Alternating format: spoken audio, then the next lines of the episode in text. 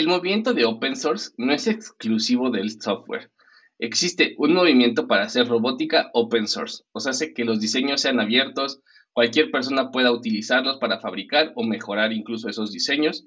Esto en lugar de poner en riesgo a los que siempre han fabricado robots con diseños propios que no permiten ser alterados, está impulsando la innovación e investigación en un sector de tech que históricamente había tenido un alto costo de entrada. Obviamente hay compañías que no están a gusto con esto, pero de esto hablaremos hoy. Bienvenidas y bienvenidos a Chile Molly Tech, un podcast donde yo, Mariano Rentería, busco hablar sobre temas de tecnología con un enfoque y cariño especial a temas de TI. Y bueno, pues en este episodio tenemos a un invitadazo, eh, es Ramón Roche, es General Manager de la Fundación Drone Code, una organización sin fines de lucro dentro de la Fundación de Linux, creada para albergar proyectos de software y hardware para la operación de vehículos automáticos sin, tripulación, llamados drones, como lo son el PX4 Autopilot y el MAVSDK. Es además líder y contribuidor de una comunidad con más de 10.000 desarrolladores, host del PX4 Developer Summit, abogado por el open source en la robótica. Este año Ramón fue galardonado con el premio Industry Impactor por Earthwards por sus más de nueve años al servicio de la industria. Y uno de los proyectos más importantes que trae es el Drone Kit, que fue usado para desarrollar los primeros modos asistidos inteligentes para volar drones, que guiaron a 3D Robotics con el 3DR solo a tener éxito masivo. Ramón es un gamer y un lector de ciencia ficción Actualmente vive en Tijuana, Baja California, México, con su familia. ¿Cómo estás, Ramón? Mucho gusto. Eh, muchas, muchas iniciales que no sé si me salieron bien, pero hice mi mayor esfuerzo. Hola, Mariano, ¿qué tal? Muchas gracias, primero que nada, por la plataforma. Y pues sí, eh, yo también tuve ese problema al iniciar en esta industria, fíjate, eh, el problema con las eh, iniciales que no sabemos qué significan, incluso ahora, hoy en día, todavía hay muchas que me fallan, porque lo primero que me di cuenta es que en esto del aeroespacial les encantan los acrónimos. Los acrónimos, ¿eh? Sí.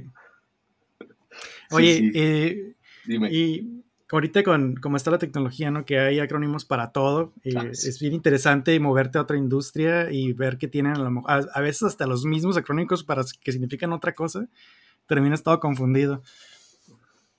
No, bueno, sí, no, la verdad es que esto de los, de los acrónimos en tech eh, y, en las empresas es un es una virtud y es un y es un y es un gran problema. Pero bueno, pues vamos a hacer lo que yo lo que podamos y mientras voy a intentar explicar el tema de la robótica open source, Ramón, si me permites para todas las personas que no sepan ni qué es eso. Pues de acuerdo a Wikipedia, robótica open source o dicho en inglés open source robotics es en donde los artefactos físicos de un sujeto o persona son ofrecidos por el movimiento de diseño abierto. Esta rama de la robótica hace que el uso de hardware open source y del software open source para la robótica, o sea, que provee planos o blueprints, esquemáticas, código fuente, para que lo puedan usar. El término de robótica open source normalmente significa que el hardware está fácilmente separado o diseñado para que otros puedan hacer componentes y herramientas estándares, muy relacionado con el movimiento maker y de ciencia abierta. La robótica open source, esto ya en otra revista, es una realidad. Por ejemplo, este artículo que les digo que encontré en la revista IEEE, e, que es de estándares del Internet, de, de ingeniería, perdón, explicaban que la construcción de hardware se ha vuelto mucho más sencilla gracias a las impresoras 3D, cortadoras láseres, kits de robótica abierta, junto con otras técnicas de fabricación y prototipado rápidas, Decía que aunque la robótica abierta aún no alcanza la comercial y parece que le está tomando más tiempo del esperado, han habido ejemplos ya muy impresionantes que dan esperanza sobre los resultados que se pueden esperar, ¿no?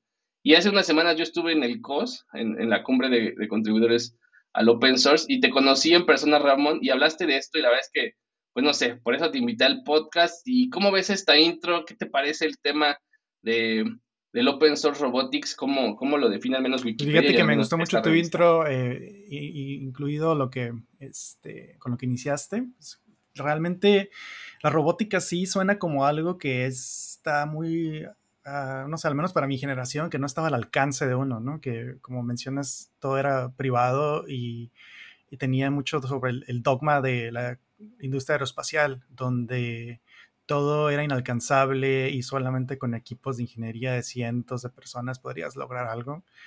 Y estamos realmente rompiendo un paradigma porque estamos trabajando en la misma industria con muchas veces los mismos sensores, la misma tecnología y estamos desarrollando muchas veces el 100 veces más rápido que ellos y lo estamos logrando porque pudimos lograr una comunidad y el factor open source, fíjate, es muy importante porque eh, no nada más significa el código abierto, es realmente es la gente detrás de él. Y eh, actualmente en el mundo, ah, como pues bien sabrás, eh, hay demasiados vectores de tecnología emergente. Y uno que pues causó mucho revuelo hace, no sé, 10 años fueron pues la robótica, ¿no? En realidad los drones como tal. Hace más de 10 años escuchaba sobre un dron y pues te imaginabas algo bélico. Y ahora pues ya cualquiera tiene uno de dos, de cada tres personas que conozcas va a tener un dron. Órale. Entonces, yo creo, yo creo no que... No me lo imaginaba, ¿eh? Sí, y, aparte también el hecho de que ya tenemos, la robótica se está normalizando lejos de la, de, lo, aérea, también uh, los, unas eh, barredoras, este, bueno, no barredoras, aspiradoras, ¿no? Las, las eh, pues voy a decir el nombre, las rumbas. Ya todos estamos ahorita eh, un poquito más, no sé cómo explicarlo, como que no nos molesta tanto tener tanta tecnología de este nivel en nuestras casas, en nuestros hogares, en nuestro día a día. Y la normalización de esa tecnología en general nos está ayudando bastante para poder lograr un poquito más de penetración en, el mercado y aceptación sobre todo, porque eso era lo más difícil, que incluso ahorita con lo que está pasando con la inteligencia artificial, eh, nos está quitando un gran peso de encima, porque ya se está quitando el, estigma completo de la robótica. Eh, a la gente ya dándose cuenta de que la inteligencia artificial ya lo pueden jugar con él, ya ven lo que están haciendo y ya se están dando cuenta qué tan lejos está de la realidad de que las máquinas nos van a este, reemplazar. Entonces, este, incluso por ahí tengo un tweet ahí que queriste compartir con, tu comunidad. Ya después lo hablaremos. Sí, sí, sí. Fíjate que, creo que lo, que dices es, muy interesante, ¿no? Porque el acercamiento con la robótica que teníamos como seres humanos era a través de la ciencia ficción, ¿no? O sea, yo recuerdo tal vez el primer robot, o los primeros robots, uno de los primeros robots que yo recuerdo ver es, es la famosa robotina, ¿no? De los supersónicos y cómo era un robot en casa y algo que te parecía así como tan lejano, así de eso solo va a ocurrir cuando los carros vuelen. Robotín era un robot enorme para nuestros estándares, ¿no? O sea, seguramente debe haber por ahí un estudio que diga cuánto pesa en realidad Robotina si existiera y sería, sería demasiado, ¿no? Serían por unos 100, 150 kilos, lo cual es mucho. Y como dices tú, estos, estos, estas barredoras, a lo mejor, ¿no? La rumba, que parecería algo nuevo, pero ya tiene bastantes añitos. Yo creo que ya la rumba de tener unos 15 años por ahí, este, ya, ya se vuelven algo convencional en la casa, ¿no? Y cada que hablamos de robótica, siempre entra esa cosquillita de la otra ciencia ficción, en la cual los robots nos van a matar, nos van a asesinar, entonces dejarlos entrar a tu casa, pues es un riesgo, ¿no? O sea, por un lado, la robotina de, los supersónicos era súper amable, eh, servicial, de vez en cuando jugando algunas bromillas. Y por otro lado, pues los robots, no sé, de tipo Terminator y otras películas de ciencia ficción son completamente lo opuesto, ¿no? O sea, descubren que los humanos somos, somos los malos y por ende nos tienen que matar, ¿no? Entonces, yo creo que sí, es un, es un buen, buen punto, ¿no? Cómo hemos dejado formar a, la robótica formar parte de nuestra vida cotidiana muchísimo más y más y no nos estamos dando cuenta de todos estos de todos estos cambios pequeños que, que, realmente son en nuestras costumbres, este, eh, Ramón. Sí, claro, la verdad es que eh, una, cosa es poder inventar algo y la otra es darle, aplicarla a algo que la gente quiera, ¿no? Y que sea, que puedas lograr uso. Eh, y a lo que voy con esto es que, pues, en, en, ciencia ficción normalmente veíamos robots que podían hacer todo o cosas muy indefinidas. Sí. y la realidad actual es que son máquinas que sí pueden ser autónomas, pero hacen su portafolio de lo que son de, la utilidad todavía es muy limitado. Y son para, eh, no quiero decir que no sirvan para nada, estoy simplemente bajando un poquito a la realidad, del contexto de lo que estamos ahorita, en donde está la robótica, eh, es capaz de poder manejar una misión de horas eh, autónomamente sin tener este, que tener interacción con un humano. De hecho, una operación en robot eh, es más exitosa cuando no hay humanos dentro de la operación involucrados. Entonces, este, es, es curioso, pero al mismo tiempo trae otro tipo de problemas que, que no frecuentemente se discuten en, en, la comunidad, en el público, que es la regulación, este, qué se necesita como Estado, como gobierno para regular esto, ¿no? Eh, la más sonada es la industria aeroespacial y sobre drones aéreos, porque pues están haciendo uso de un espacio que estaba previamente restringidísimo y que solamente las líneas comerciales podían utilizar, pero ahora vienes a romperles el paradigma por completo porque ahora ya hay drones que hacen envíos tanto de última milla, que te voy a mandar tu cepillo de dientes que, que te olvidó comprar, hasta el mandar eh, realmente varias cajas con bastante peso de un almacén a otro de forma autónoma. Entonces, ya no es este. Estaría padre ver un estudio, ¿no? A ver cuándo. que sería más fácil mandar un 2 terabytes de información por la red o por mandando de un lugar a otro. Este, pero voy a lo que voy es que son cosas muy sencillas eh, en sí, que son tareas de las que necesitas al final de cuentas un humano para que analice la información que estás recolectando con los drones. Actualmente la robótica se está basando en que o son máquinas para hacer colección de información, sobre todo las aéreas, o para eh, llevar de un punto A a punto B, ya sea a una persona o a un paquete. Eh, se están eh, la mayoría del área ahorita donde hay es redituable es en el área donde estás coleccionando información porque puedes hacer fotogrametría porque puedes coleccionar información en, mapeando un cuarto en 3D para poder ya sea para navegar en él o para hacer un procesamiento después que a lo mejor eh, necesitas mapearlo para obtener otro servicio encima de ese espacio 3D y también hay otros que no son tan sonados, que son como en la industria de la agricultura para este, eh, fumigar. Sí. Y también para hacer estudios de subsuelo, para ver este, la irrigación en el suelo, para ver las áreas que están secándose, las que no, donde a lo mejor tienes que ponerle más atención. Entonces, hay gente que ya está haciendo dinero actualmente con la infraestructura actual, porque tienes información y lo valioso es la información. Mucha gente cuando quiere entrar a la industria de la robótica se enfoca mucho en el robot y porque la verdad, por eso entré yo también a esta industria, porque me gustaba la tecnología, ¿no? Te apasiona algo y lo persigues, pero también se les olvida que al final de cuentas el, que el robot esté perfecto, no importa si hay una opción más barata que a lo mejor te falla el dos veces de, de cada 20 y te da la información correcta siempre y más rápido. Fíjate que, que, regresando un poquito al tema de, de, la, de la robótica open source, ¿no? Dime si me equivoco, pero me parece que me, sorprende que a lo mejor todavía es algo no tan conocido, ¿no? O sea, por ejemplo, la página de Wikipedia eh, era pequeña. A muchas de las referencias los links estaban apuntaban a un proyecto, el proyecto ya, ya había cerrado. Otros, eh, el proyecto sí seguía, ¿no? Entonces parecía como que no está en mantenimiento, como que la comunidad a lo mejor todavía no está ahí, o, ha tenido algunos subes y bajas, ¿no? Y, estoy hablando Wikipedia en inglés, ni siquiera vi la de español. No, no, quiero, no quiero pensar cómo está, si normalmente la información está un poquito más desactualizada con, con todo respeto.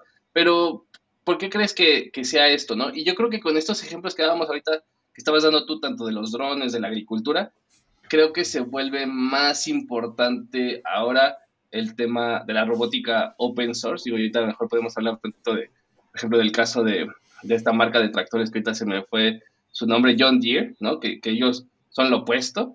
Pero, pues no sé, eh, ¿cómo, ¿cómo ves esto? ¿Sí crees que es, bueno, tú dime, es algo nuevo, algo no tan nuevo, pero falta promoción, sub y baja? Eh, pues yo creo que un poquito de todo lo anterior, honestamente. Mira, eh, te voy a contar y, empezar a hablar un poquito sobre la regulación de la industria, porque es algo muy importante y, realmente ese es la, el, principio del problema, eh, porque sí hay un grave problema en la industria de la robótica, especialmente en la aérea, que la regulación no está ahí todavía. Entonces, no, tú no puedes llegar y crear una empresa en la que voy a hacer envío de paquetes, porque necesitas pedir permiso, del acceso, permiso para accesar el espacio aéreo, el cual no te van a otorgar porque no hay un método para que puedan estar mm. vigilando que te estés operando eh, de manera eh, segura. que sea segura. Entonces, eh, ni en, en, Europa ya hay regulación muy avanzada para esto, ya hay forma de, de certificarte, ya hay forma de enlazarte y hay unos conceptos bien interesantes como el UTM, que es este. Vamos a googlear las siglas porque no te las quiero. No me quiero meter en problemas. Ahorita, ahorita me las encontramos. Pero mira, el UTM básicamente lo que es es una plataforma donde tú te conectas y le pides permiso a el, quien controla el espacio aéreo que, oye, voy a volar esta misión, le subes la misión ellos te van a decir, sabes que esta misión no es, este, eh, no es óptima dentro de este horario, porque a lo mejor hay algo, una otra aerolínea que está volando con mayor prioridad que tú, pero te da opciones y tú dices a lo mejor más tarde o ya planeas y reservas ese espacio aéreo para hacer tu misión en cierto momento. Entonces, si hay alguna otra persona que necesita volar en el mismo área, pues ya va a ver que ya tú estás, tienes un conflicto ahí y no, te, no los va a dejar. Entonces, para accesar a ese tipo de, plataforma, pues ocupas tener cierto tipo de, de tu piloto tiene que estar certificado, tu, tu, tu dron tiene que también pasar certificación. En unos países hasta el, te piden que el país de origen de cierto de tu dron eh, esté restringido, restringido o limitado a ciertas listas que ellos tienen, sobre todo lo que todo lo que se tenga que ver con infraestructura a nivel federal en Estados Unidos. también hay un tema bien sonado ahí con los drones chinos DJI que están completamente baneados porque los descubrieron que estaban compartiendo información eh, de regreso a China. E incluso hay un hacker muy famoso, este, se llama Kevin Finister. Ahorita lo voy a encontrar en lo que estamos platicando sobre él. Él expuso todo hace seis años. Este, se metió a su servidor, les bajó presentaciones sobre cómo se llamaba el programa incluso que tenían adentro para poder eh, vender esta información y cómo traquear gente. Ahí había fotos aéreas de, más, de bases militares, de bases secretas. Eh, había muchísimas cosas, pero no fue muy sonado y sorprendentemente hasta actualmente este, no ha hecho tanto ruido como creo yo debería. Entonces, la regulación en sí le ha pegado bien duro a esta industria de la robótica y los drones específico. No hay un camino actual para, este, bueno, no había un camino actual para hacer un negocio. Actualmente ya se puede por fin. Eh, desde el año pasado eh, empezaron a dar permisos de poquito en poquito, al principio de, ok, te voy a dejar volar donde no hay un piloto involucrado, porque actualmente para volar eh, como negocio necesitas tener un piloto certificado, como te comentaba, pero no podía, aparte del dron, volar más lejos de lo que el piloto puede ver. Actualmente así son las reglas. Entonces, para que tú le des permiso a alguien, para que no haya una persona involucrada, necesitas comprobar que puedes confiar en esa persona. Entonces ya te piden los, requisitos, pero ya puedes aplicar para hacer eso. Entonces ahorita empresas como Walmart ya están haciendo envíos en, diferentes estados de Estados Unidos con drones usando PX4, que es el software, el open source libre de nuestra comunidad. Y, pero no creas que es un eh, cuate ahí en el parque nada más preparando un dron. Tienen realmente estaciones, estaciones que crearon con pilotos certificados, eh, con infraestructura. Eh, y tienen realmente su torre de control en el estacionamiento de esas sucursales. Pero tienen una gran ventaja Walmart, que tienen unos estacionamientos enormes en todas las sucursales, entonces no les costó nada poner ahí un espacio. Y estaría padre, este, luego te mando las fotos para que las, para que las puedas ver. Entonces, definitivamente, mucha gente, muchas empresas este, con mucha buena tecnología este, no, no soportaron el no poder realmente incrementar su volumen de, ventas porque no había mercado creciente, no había, este, empezó a este, estancar un poco. Pero ahora que ya está la regulación saliendo y aparte que en Europa está el doble de avanzado, ya hay un mercado como tal. También no es, este, no sé cómo lo tome la gente y ahí estaría padre escuchar sus comentarios, pero en Latinoamérica eh, sí hay regulación, quiero mencionar que sí hay regulación, no hay, no he visto empresas que realmente se dediquen a hacer, a ofrecer un servicio o un producto como tal en, la robótica o en drones. Me quiero equivocar, los pocos que sí hay son este KiwiBot, por ejemplo, que están, este, tienen un, robot repartidor, que es un muy, muy padre ejemplo pero no recuerdo ningún otro. Está también este, ah, también estuvieron en el COS junto con AWS. Este, este Aldo Luevano. Sí, sí, sí. ¿Qué te iba a decir? Y, de hecho, este tema de los drones repartidores ya es, es, algo que es una realidad desde hace muchos años en África, ¿no? No me acuerdo qué empresa lleva años enviando medicinas y vacunas en, en, África, lugares muy remotos. Correcto. Y, correcto. y, es, y es algo de que apenas en, en una entrevista de 60 minutos dijo Jeff Bezos hace varios años que lo iban a tener en Estados Unidos creo que el año que entra, y eso siendo el año que entra algo así como el 2018, y vale, estamos en 2022, y, y en África es una realidad desde hace varios años, ¿no? Entonces, sí. este... Mira, dos cosas ahí. El primero es que Amazon realmente está usándolo como su comercial de Black Friday de cada año. El vamos a lanzar nuestro drone repartidor. Sí, sí, vamos a lanzar nuestro... Ya es realidad, ya te puedo decir que yo ya lo vi en una conferencia. Está impresionante, está grande, está padre, tiene un buen equipo. Conozco a gente de su equipo. Espero que les vaya bien. Espero que ahora sí lo lancen. Eh, y yo estoy seguro que era por la regulación. Esos tipo de empresas no se pueden lanzar a hacer un, un un prototipo más sencillo como a lo mejor tú y yo juntos podríamos, porque pues están, se enfrentan a litigación muy seria enseguida, porque todo el mundo le quiere pegar al, gigante, eh, sobre todo en Estados Unidos.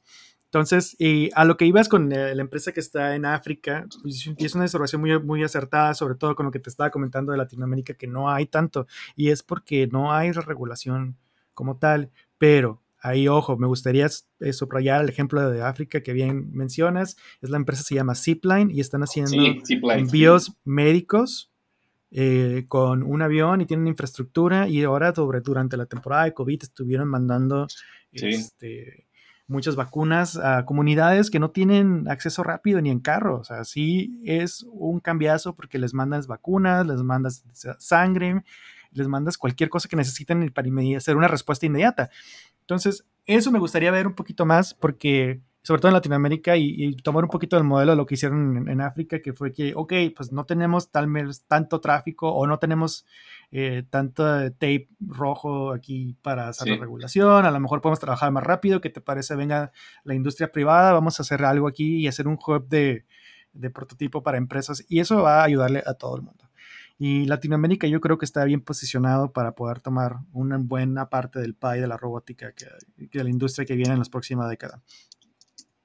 Sí, fíjate que es un, es un muy buen punto, porque además el tema de los drones o el tema de la robótica viene siempre asociado con este concepto de que es carísimo, no es rentable, eh, y vale, en un continente como África, en donde pues no es, o sea, en donde hay un alto índice de pobreza, eh, muchas empresas les cuesta trabajo, este proyecto de Zipline, que como tú dices, que lleva años funcionando, años siendo exitoso, o sea, bueno, no quiero decir así exitoso, pero años haciendo dinero y es una empresa que no está en riesgo ni nada, este, pues nada, ¿no? Es, es, un buen, es un buen, es una buena idea que desgraciadamente no se trae a veces a Latinoamérica por, por X o por Y, que no, no, no vamos aquí a pelearnos, pero fíjate, hablaba, regresando al tema otra vez de la robótica open source, o uno de los puntos no, y sabes, ¿sabes qué, Mariano? No te contesté tu pregunta del Wikipedia específicamente, ¿eh? me bailé alrededor de la pregunta.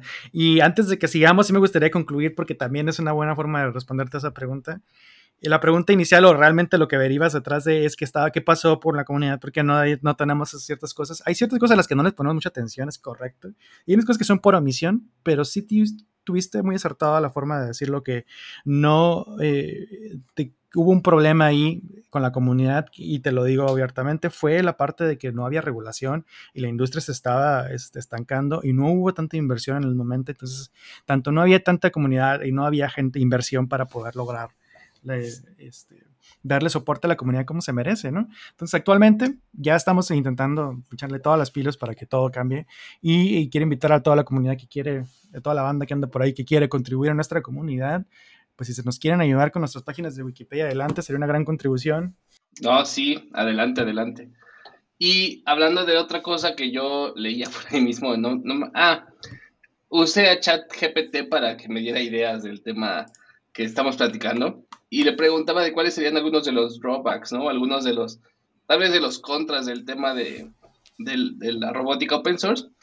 Este, Y me decía que uno de los temas es que muchos clientes asocian al término open source con amateur, ¿no? O comunidad hacker, baja calidad, muy poco soporte. Y pues las compañías serias utilizan un modelo de negocio en el cual ellos generan la percepción, me gustan incluso las palabras, ¿no?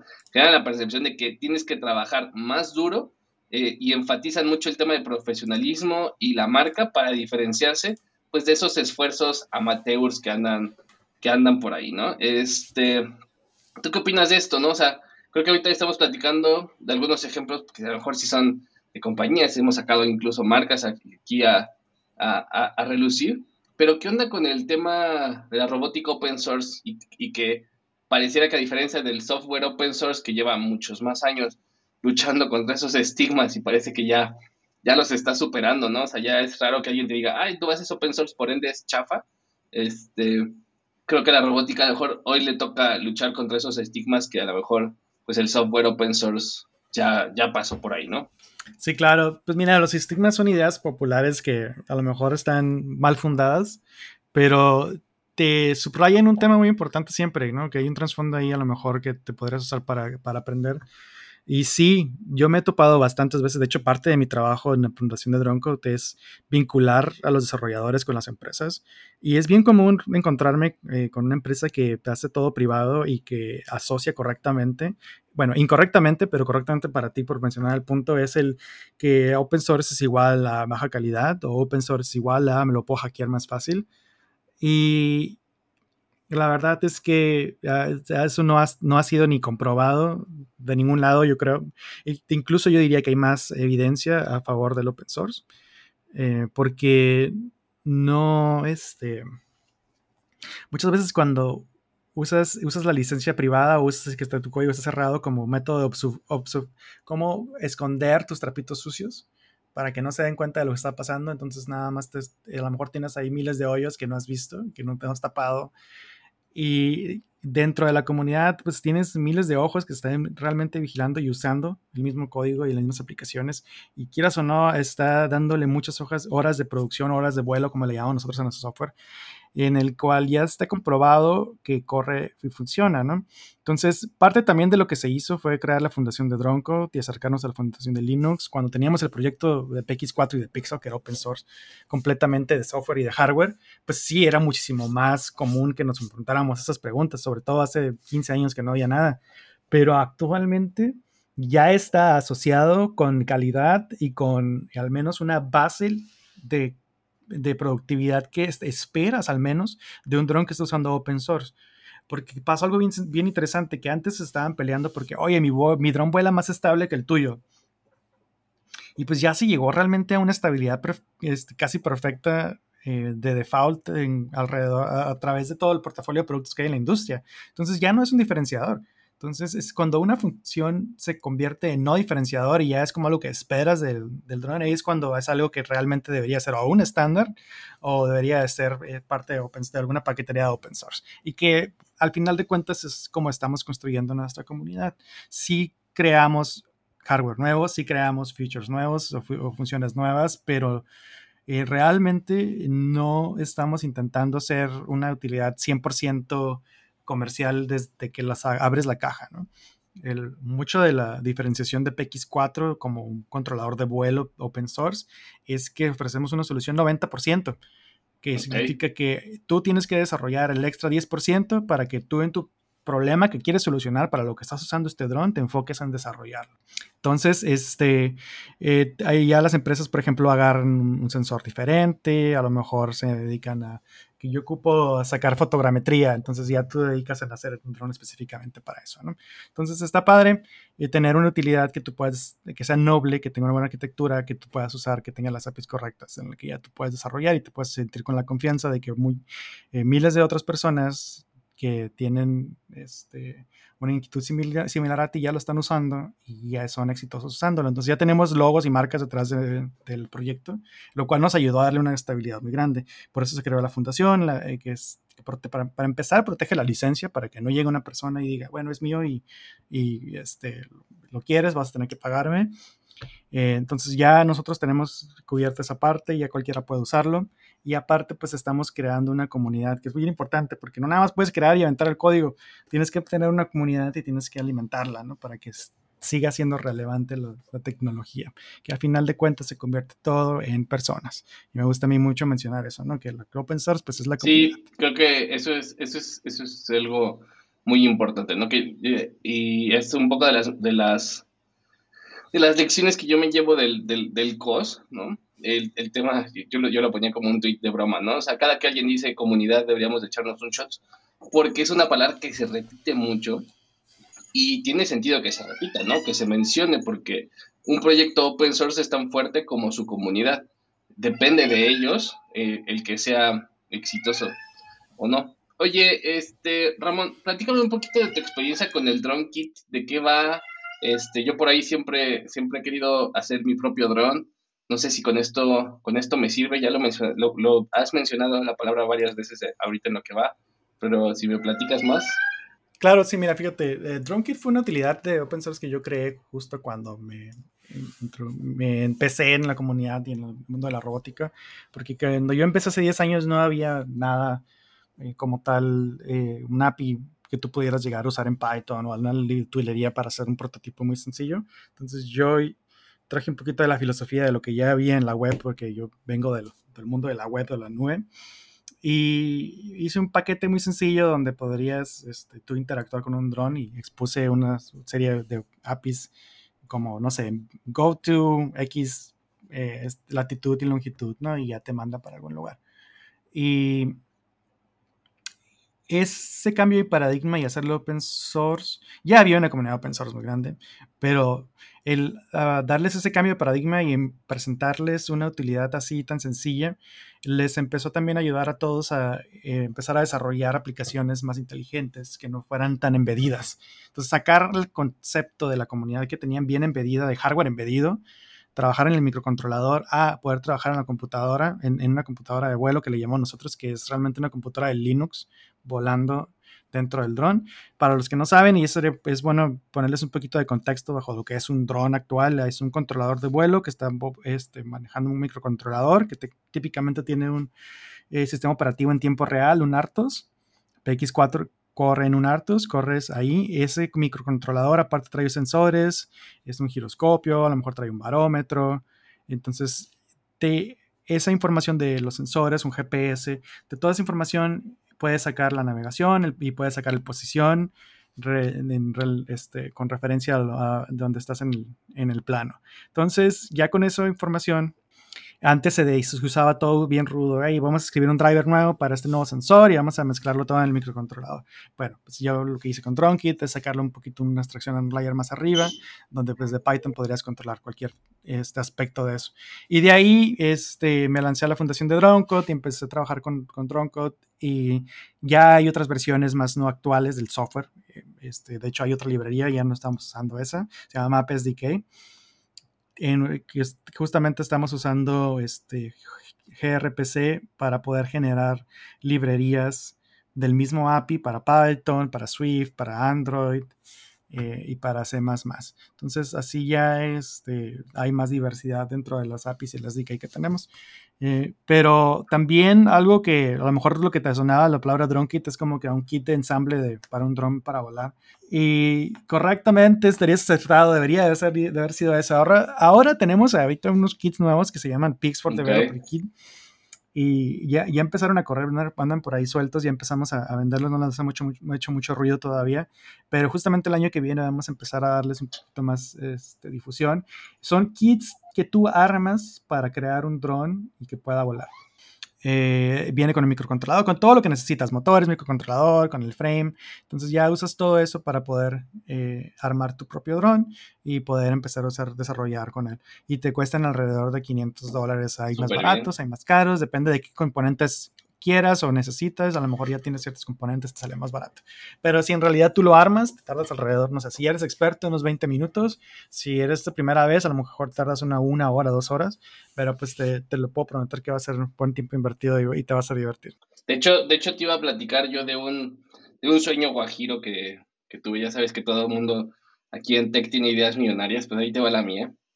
¿Qué más que idea millonaria? Es una solución a un un área de oportunidad que creo que tenemos aquí en donde yo vivo. Vivo en un condominio cerrado, somos 80, eh, 90 casas y es una especie de circuito, ¿no? Y tenemos un vigilante, entonces yo decía, debería de haber un dron, o sea, estaría padre con, programar un dron.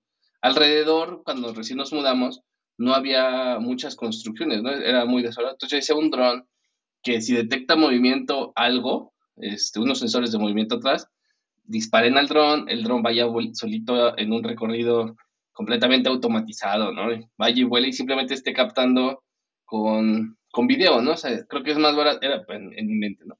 Era más barato que a lo mejor poner cámaras fijas, que a lo mejor no, no lo es, pero bueno, era, era una forma, yo una idea y dije, eh, algo así debería de existir, ¿no? Y empecé a investigar y veía que ahí venía la tecnología abierta, esto, esta, esta idea la tuve yo creo hace, esta cosquillita, porque, insisto, o sea, la tuve hace unos nueve años, yo creo, y yo veía que apenas venían las, las ideas, ¿no? O sea, que había gente ya eh, hackeando, haciendo sus propios drones. O sea, hoy, ahorita, hace que mencionabas los drones DJI, ni siquiera eran tan comerciales en ese entonces.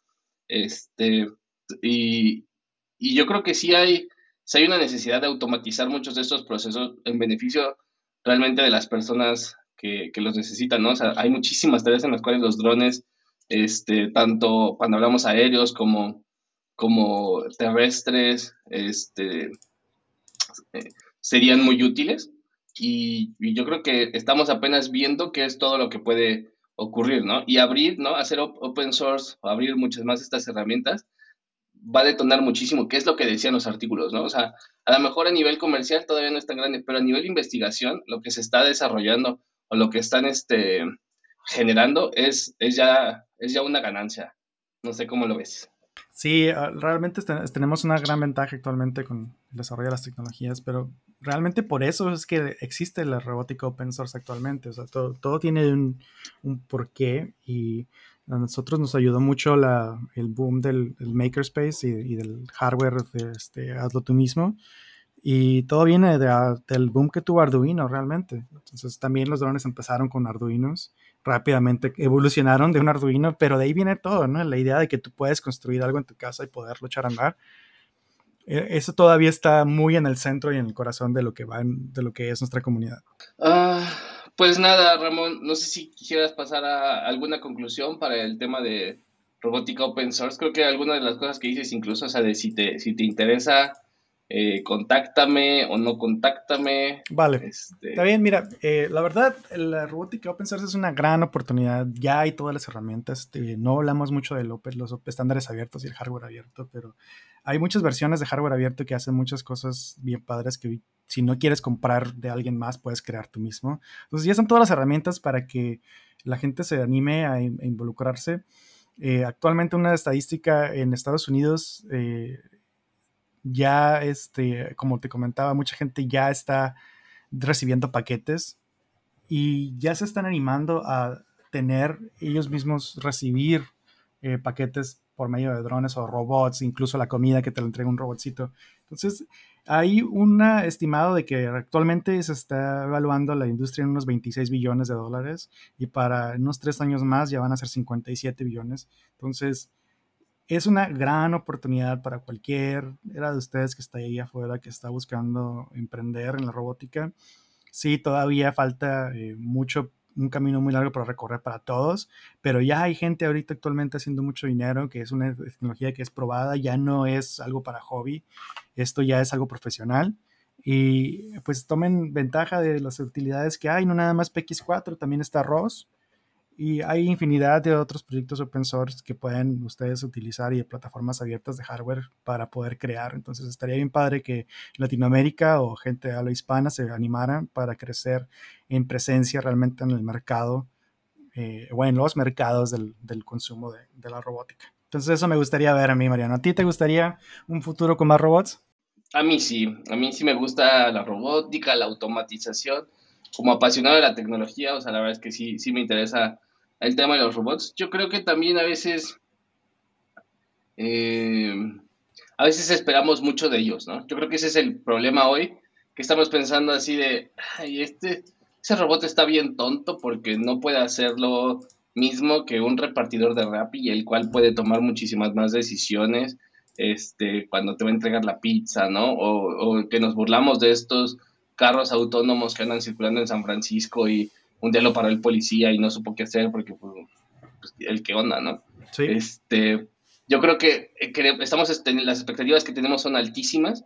Me encantaría ver muchísimo más todavía de este movimiento de robótica abierta, esperar este, kits de construcción para que te puedas hacer tu propia rumba en casa, ¿no? Que a lo mejor es un, una, algo y ya tiene muchos años, como te decía, o sea, la rumba de, marca buena, pues está muy cara, pero hay unas ya, unos knockoffs, vamos a decirle, o unas imitaciones chinas a precios muchísimo más accesibles y podemos tener algo ligeramente superior porque lo tienes que armar tú mismo con robótica abierta, en donde a lo mejor puedas tú cambiar los tipos de cepillos, cosas así que, que promuevan esto y que, y que nos ayuden a comprender también, porque armando cosas aprendes cómo funcionan, ¿no? Entonces, a veces que veo que, viene creciendo muy padre, me, gustó mucho todo lo que vi, me gusta mucho todo lo que platicaste y yo creo que apenas estamos eh, pues destapando todo el, todo el potencial que viene en este tema, ¿no?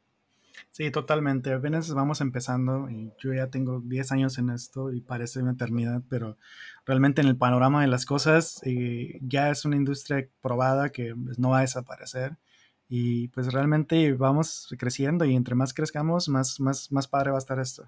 Lo que veo, eh, eh, no sé, en muchas otras comunidades o en otras industrias es que mucha gente que ya tiene tiempo laborando ahí a veces deja de sorprenderse con el tiempo, ¿no? Ahorita con la robótica, honestamente, sí, a la cadencia que está creciendo esto, muy frecuentemente sales impresionado de nuevo y te vuelves a enamorar y te apasionas de nuevo. Entonces, sí, me gustaría invitar a todos para que se dieran una vuelta por estos, por estos lugares. Perfecto. Pues sí, sigan, sigan Ramón ahorita aquí, digo, en todas formas en las notas del episodio está, están todas sus redes sociales para que, para que lo sigan. Y pues vámonos a la sección de Tech Twitter, Ramón, en donde cada semana tenemos ahí un tweet que nos llamó la atención. Em, empiezo yo. En esta ocasión yo traigo un tweet de arroba mergarza, que es Meredith Gay. Em, ella en su, en su bio de, de Twitter se dice eh, los pronombres que le gustan son eh, Jonah, she, her, psicóloga y sexóloga, y tiene su Instagram. Y entonces habla de esta app Lensa, que está muy de moda, que, y dice, ok, entonces la app Lensa sexualiza a las morras, aclara la piel de las personas de color, personas que subieron fotos de cuando eran niñas también tenían resultados también sexualizados, lo cual causa preocupación por lo que pueden hacer con fotos tomadas de las redes. Y, y creo que está inspirado por ahí en un artículo que de la revista Wired, que yo también me eché, y una, una chica sube varias fotos de ella misma cuando era joven y sí completamente la sexualiza, este, sale, sale una, una, niña muy, muy sugerente, ¿no? Así con la mirada, más que que salga completamente desnuda y, insinuando que está, pues que trae muy poca ropa. y me parece muy interesante porque realmente es una aplicación que está de súper moda. Si abres Instagram o Twitter o Facebook, todo el mundo está comprándola y subiendo sus fotos y pues bueno, entrenando la inteligencia artificial, pero pues yo creo que da, da para polémica. ¿Cómo lo ves, Ramón? Pues mira, es un grandioso tema en este momento. Y, como bien menciona el, tema, y, yo creo que Meredith se hace bien en, en, puntualizar esto y pues la inteligencia artificial no es más que un reflejo de la información que le enseñaste para poder procesar, ¿no? Entonces, hay que ver también de dónde están sacando, cuál es su dataset y de dónde entrenaron a su inteligencia artificial para ver por qué está sacando esos recursos. Eh, hace unos meses y años incluso, eh, Google hizo mucha controversia porque corrieron a, su eh, persona que estaba encargada de ética en su inteligencia artificial porque empezó a hablar sobre cómo su AI tenía este, una preferencia hacia la raza blanca y también, y no es la única persona, han corrido a dos, tres personas dentro de ese equipo. Y en todo el mundo se está sonando mucho también el hecho de que, ok, si estás sexualizando a, menores, pero lo estás haciendo porque es lo que le estás enseñando a hacer. Entonces, uno, eh, ¿qué tipo de información deberías de compartir este, con, con la inteligencia artificial? O sea, ¿qué, qué texto y qué, y qué fotos? Entonces, este y qué hacen con esa información, ¿no? Que este Lensa te ha de tener millones de fotos de gente de todo el mundo y qué van a hacer con esa información. Este, entonces es importante también pensar y a quién les están dando información, Y segundo, con inteligencia artificial generativa, que es la que crea información a través de información que tú le das, eh, debería de haber ahí unas restricciones para eh, las mismas restricciones que hay para cualquier otro tipo de plataforma de contenido. No sexualices a menores, eh, básicos derechos humanos, ¿no? Deberíamos de poder también este, regularizar, regular eso y lo mismo que hablábamos con la robótica, es un mercado abierto, no es regulación, es nuevo, entonces hay muchos eh, problemas que están causando. También, igual que en la robótica, y como lo comentaba, eh, la gente lo está sacando de proporción, creen que la inteligencia artificial llegó para cambiar esto, y sí, llegó para cambiar muchas cosas, pero de nuevo se necesita un humano en el mix para poder hacer eh, que esto siga funcionando, porque todavía es muy impreciso. Entonces, hay que tener mucho cuidado, hay que tener mucho cuidado cómo se eh, sigue desarrollando la tecnología y nosotros como comunidad que la van a usar, eh, pues mantener que las empresas realmente estén, pues ahora sí que protegiendo tanto la información como el contenido que están desarrollando tengan yo, yo, le decía a mi, a mi esposa, así digo, ya para cerrar esto, que por ejemplo, que si tú buscas eh, que la inteligencia artificial está, eh, vamos a decir, perpetuando o empujando estos estereotipos que ya teníamos que estábamos intentando luchar contra ellos, ¿no? O sea, si tú buscabas en Google mujer guapa, te salía una chica rubia, ojos claros, ¿no? Muy similar al concepto que hemos tenido de las Barbies por muchos años y que estamos intentando cambiar, ¿no? Y entonces Ahora la aplicación de Lensa para mejorarte, entre comillas, te aclara la piel y, regresa a estos estereotipos, ¿no? O sea, no estamos, no sé si, si estamos dando pasos para adelante o pasos para atrás. Eh, y como dices tú, el que, la, decía alguien, los términos y condiciones dicen que no deberían de permitir, no debes de subir eh, fotos de menores de edad. Pues sí, pero el que diga eso los términos y condiciones tampoco te hace completamente deslindarte de las responsabilidades, ¿no? O sea, no significa que porque en Facebook no, los términos y condiciones digan que no debes de tener drogas y armas, Facebook no debe hacer nada para impedir que la gente venda drogas y armas, ¿no? Y es lo que hacen, o sea, tienen que estar completamente ahí trabajando en impedir ese tipo de contenido, ¿no? No porque, este, o sea, además de que lo, lo mencionen, tienen que eh, hacer como el enforcement, ¿no? O sea, intentar eh, reforzarlo. Igual que en los medios sociales, ¿no? Lo mismo que pasó con, con Twitter y ahora que entró Elon Musk que todo el equipo que tenían para revisar el contenido ya no existe. Y pues fíjate cómo están nuestras líneas de tiempo ahora en Twitter, ¿no? Ya, ya todo el tipo de temas llegan y hasta desconoces tu propia cuenta. Al principio, los primeros días estuvo difícil. Entonces, hay que tener la misma control de calidad para todo lo que hacemos, ¿no? Cualquier nuevo, hay que tener el mismo rigor con las tecnologías. Excelente. ¿Y tú, Ramón, qué tweet traes? Pues mira, traigo aquí lo que te iba a decir, eh, un tweet también de inteligencia artificial, es el tema de moda, de, de este es de Champ, y su usuario es arroba do you know Champ, y es el co-founder de varias empresas eh, de eh, modificación de medios visuales realmente. Entonces aquí trae un demo en el que está haciendo uso de inteligencia artificial y de arte generativo, en el que está creando un video y aparte de que tiene el video, puede agregarle el título y el texto. Entonces, tiene este. Está bien padre que está generando el video a través del contenido. Está generando todo el video y lo está cambiando el texto. Y luego te está dando el texto y te está, te está generando el video. Y te está generando los gráficos. Entonces, es, una herramienta para poder desarrollar. Eh, y eso es lo que comentaba con, con inteligencia artificial. Eh, sí está bien padre porque te trae muchas ideas nuevas. Yo ya lo estoy incluso usando en, mi día a día del trabajo, pero no te va a venir a cambiar, a reemplazar un humano completamente. Entonces te está dando un 90% del trabajo y tú tienes que encargarte de enfocarlo para lo que tú quieres. Entonces eh, está bien padre que te dé opciones de que, oye, quiero eh, a lo mejor hacer un eh, resumen de este texto que escribí para medios sociales en menos de 250 caracteres para ponerlo en Twitter y que te genere algo que casi, casi ya puedes darle, este, publicar, está increíble, porque te estás ahorrando mucho tiempo. Sí, sí está padre.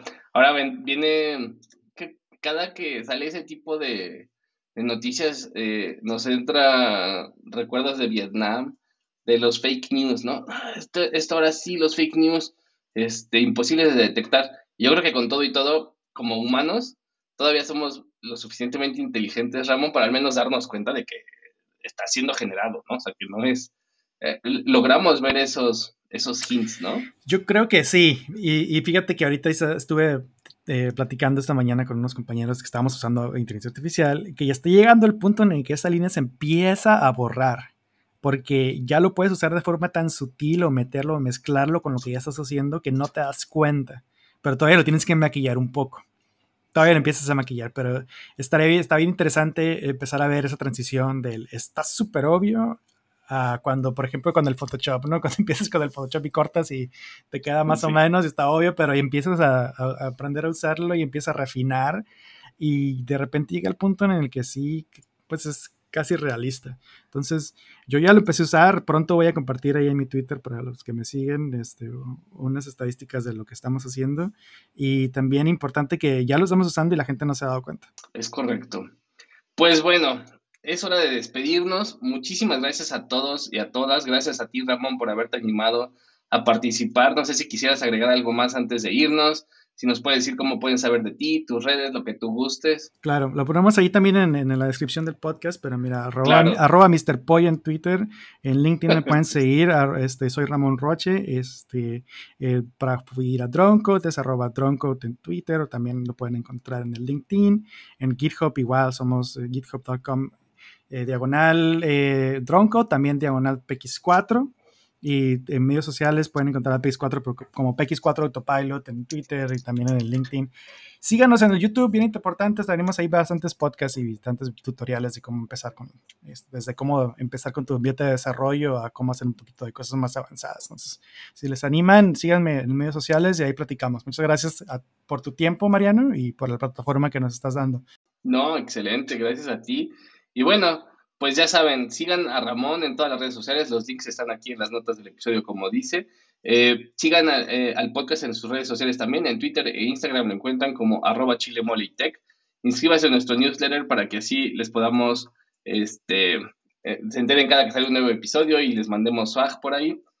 a mí me pueden seguir en mis redes sociales, en Twitter mi handle es Mariano Rentería, también en YouTube tengo un canal que me sale como Mariano Rentería. Y no olviden que si les gusta el podcast, recomiéndenlo a sus amigos y si no, recomiéndenlo a sus trolls más cercanos. Gracias, Ramón.